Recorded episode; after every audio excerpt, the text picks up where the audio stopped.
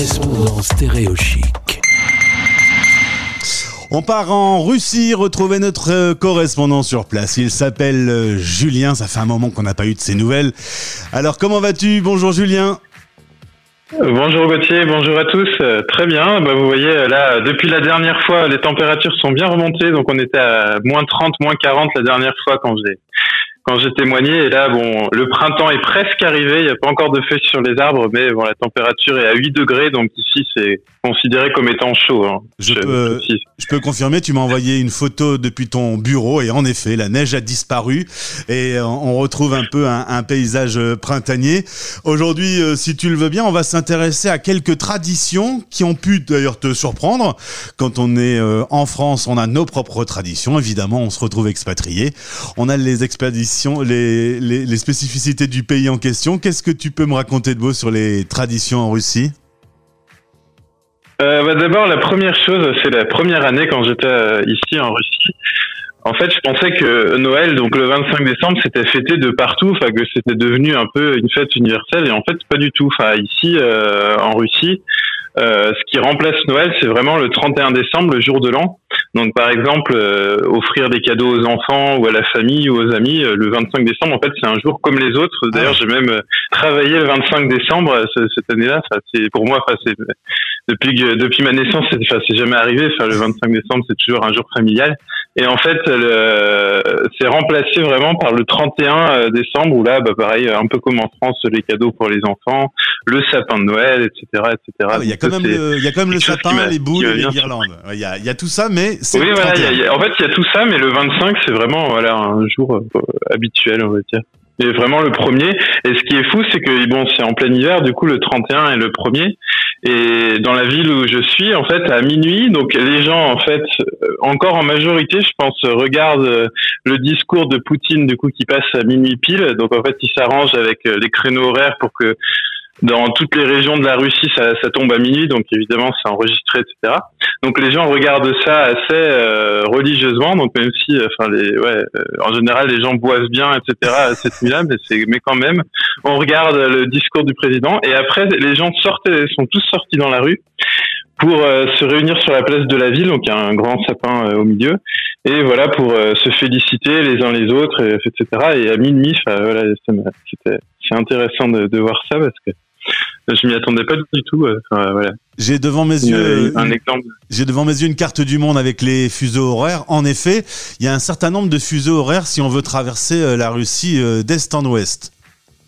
Oui, je crois qu'il y en a, il y en a 11 au total, mais c'est vrai que c'est un grand pays et euh, entre le moment où le, jour se commence euh, tout à l'ouest du pays et puis le moment où le jour se termine à tout à l'est ça fait quasiment un tout un tour on arrive à l'Alaska quasiment. Quand on est vraiment à l'est de la Russie on n'est pas très loin finalement. À part euh, cette tradition de Noël qui est décalée de 7 jours, qu'est-ce que tu as remarqué également? Je pense que tu me parlais de barbecue qui, qui reprennent avec les beaux jours oui, alors non, mais c'est ça, c'est drôle aussi. Enfin, je vais raconter ça, partager ça avec les auditeurs. C'est qu'en fait, en France, souvent les barbecues, on commence à les faire justement, voilà, pendant les beaux jours, au printemps, en été, au début un peu de, de l'automne, en septembre. Puis après, dès qu'il commence à faire un peu froid, en général, ça, bon, sauf dans le sud de la France, mais autrement, on arrête de les faire. Ici, euh, même par moins 30, moins 40, j'ai fait des barbecues en plein hiver, donc avec le, le petit poêle. Enfin, voilà, on se caille un peu en faisant le barbecue, mais fallait, voilà, c'est dans, la tradition aussi de faire un barbecue. Même d'ailleurs, je crois le, oui, le, le 31 décembre, pour faire le lien avec ce que je disais juste avant, on avait fait aussi un barbecue. Donc voilà, il y a tout ça pour dire, il n'y a pas de saison en Russie pour faire euh, des barbecues. Au contraire, le barbecue, peut-être si on se met vraiment pas très très loin, ça réchauffe un tout petit peu parce que vu les températures que tu as annoncées. Et, sur le barbecue, on met euh, quel genre de viande, la même ou tu as eu des surprises? Euh, non, alors là, il n'y a pas trop de surprises. Enfin, bon, euh, du porc, de la dinde, euh, du poulet. Euh, voilà. Après, ce qui est marrant, c'est que, enfin, bon, là où c'est la, la, Russie, souvent les gens en fait font eux-mêmes leur barbecue. Enfin, souvent en France, on a des barbecues, on achète ça dans un magasin de bricolage, etc. J'ai vu beaucoup de barbecues artisanaux, donc en fait, tous les gens, enfin, on fait une espèce de, bah, voilà, font un barbecue en métal avec les pics pareils qu'ils ont fait eux-mêmes, etc. Et du coup, chacun a un peu son son barbecue qui auquel il tient beaucoup. Enfin, c'est assez marrant de, de voir ça. Et qu'est-ce Après, que- c'est peut-être parce que je suis dans une ville aussi qui est un peu euh, dans la campagne. euh, Je pense que dans les grandes villes, c'est peut-être.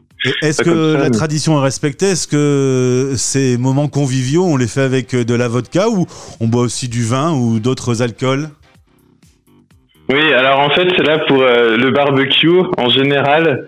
Euh, vodka ou pas forcément d'ailleurs. Enfin bon, c'est vrai que la vodka, bon, c'est apprécié, et, enfin c'est répandu. En général, on- le, le premier verre de vodka, on commence avant, enfin quand on commence à faire le barbecue, parce que bon, ça met un certain temps quand même à préparer. Donc du coup, euh, quand la viande du barbecue est prête et cuite, euh, du coup les gens sont déjà euh, cuits aussi d'ailleurs, si je peux faire la, la, la blague. Mais du coup, et, et voilà. Ben après, ce qui est, enfin, ce qui est hallucinant, c'est que, les Russes ils peuvent absorber une quantité d'alcool énorme en très peu de temps, parce que bon, euh, enfin, en France en général, quand on boit des alcools forts, vodka, etc., c'est dans des petits verres, enfin, des, des verres euh, à shot. Et là, euh, enfin, une fois, on m'a dit bon bah allez, on commence, et puis tout de suite le verre, verre à eau, enfin trois quarts rempli avec de la vodka, euh, c'est Toi, tu vas vite te coucher dans ces soirées-là. oui, voilà, c'est ça. Et puis, ouais, et puis après, donc le lendemain, les gens te disent ah mais après, toi, tu t'es endormi. Bah oui, enfin bon après, euh, c'est moi j'ai pas, pas l'habitude de consommer autant d'alcool, euh, voilà, aussi vite.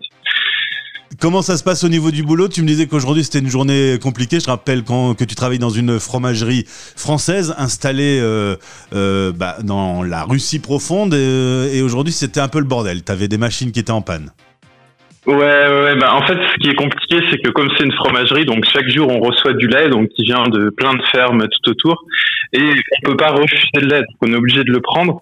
Sauf que quand on a euh, des machines euh, bah, pour euh, pour transformer le lait, des séparateurs, des pasteurisateurs, etc., etc., euh, on peut pas, enfin, on peut on peut pas stocker le lait indéfiniment parce Ouais. qu'on a évidemment des, des réservoirs pour le lait bon, qui se remplissent quand ils sont pleins. Bah, euh, voilà, enfin, il y a une grosse, grosse pression du coup sur le service technique où je travaille pour que tout fonctionne et quand il y a un arrêt, que ça reparte le plus vite possible. Eh ben, Et du coup, bah là, aujourd'hui, c'était un peu le cas. Et du coup, il y avait un arrêt. Donc là, c'est un peu le, c'est un peu les pompiers, enfin le rôle, le travail pompier où il faut arriver à trouver pour que pour que ça reparte et puis pour qu'on arrive à, voilà, à traiter le lait qu'on a reçu pendant la journée. Parce qu'en plus, le lait, c'est quelque chose, enfin, je pense que vous savez, mais le, le lait cru, ça s'abîme très vite.